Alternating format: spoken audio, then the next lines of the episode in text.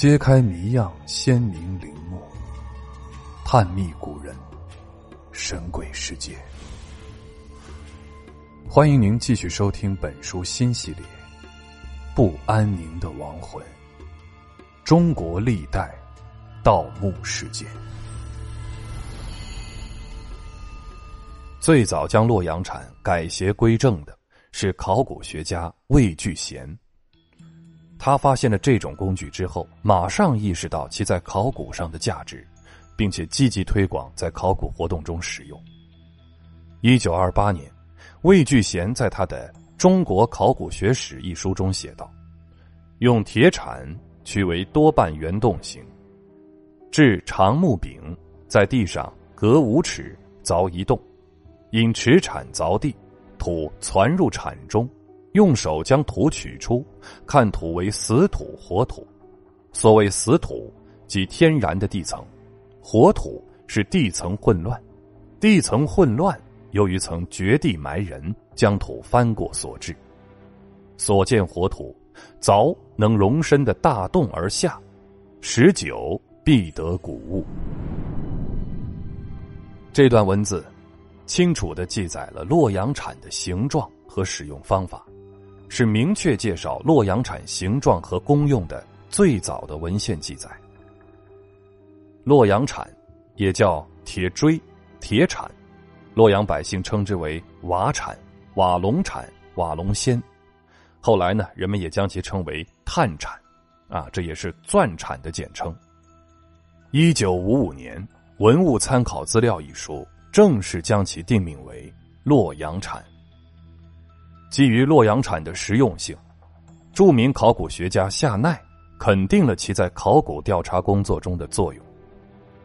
于是，在一九五八年出版的中国科学院考古研究所编著的《考古学基础》这本书中，洛阳铲被正式作为田野考古工作者的特备工具，在教科书上画出图形，介绍其使用方法，向全国推广使用。如此这般，就形成了中国独有的考古钻探技术，也成了中国考古钻探工具的象征。一九七二年九月，由夏奈率领的中国考古代表团应阿尔巴尼亚蒂拉纳大学的邀请，参加首次伊利里亚人研究会议时，向邀请方赠送的礼物就是一把打造精致的洛阳铲。洛阳铲自此。走向世界。自二十世纪五十年代初期，全国文物系统在洛阳举办考古训练班以来，洛阳铲被确定为全国文物普探工具，见证了几代中国考古学家的成长，成为具有中国特色的考古工具。上世纪九十年代，有位美国教授曾将荷兰钻和洛阳铲进行过 PK。呃，结论是洛阳铲更胜一筹。可以说，在世界范围，洛阳铲也是最好的考古工具之一。现在，洛阳铲已经被广泛应用于考古、钻探、建筑等领域。现代技术条件下，洛阳铲也改变了不少。由于之前的一点零版本的木杆太长了。勘探考古携带不便，而现代的洛阳铲与时俱进，采用螺栓固定钢管作为铲杆，可以随意加长，而且携带方便。另外，为了建筑和工业勘探的需要，洛阳铲也出现了电动的版本。乍一看，完全就是个 U 型的钻头。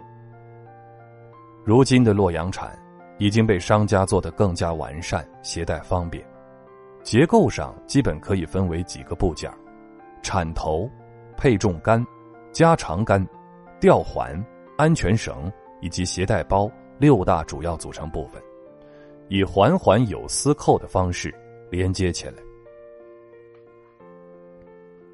马坡小李村，洛阳铲的诞生地，即使在今天，这里仍是正宗上乘洛阳铲的出产地。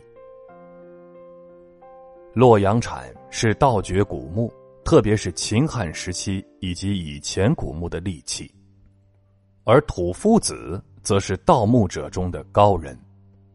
关中平原上不少的古墓都挖在水位很高的黄土地上，盗起来呢相对容易些，在这上头开一个长方形的洞次即可。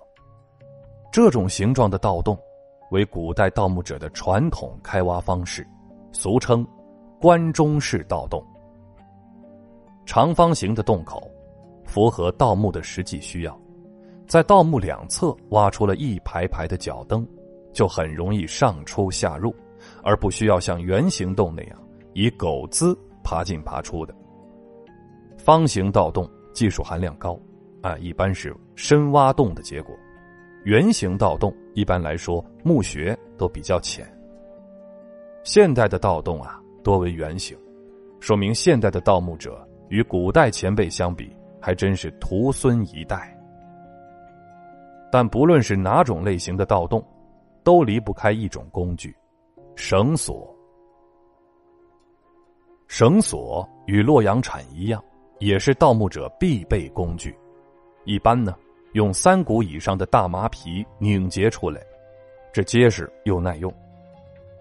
绳索的作用多多呀，一是提土，再是祭人，三来呢也方便运走道德之物。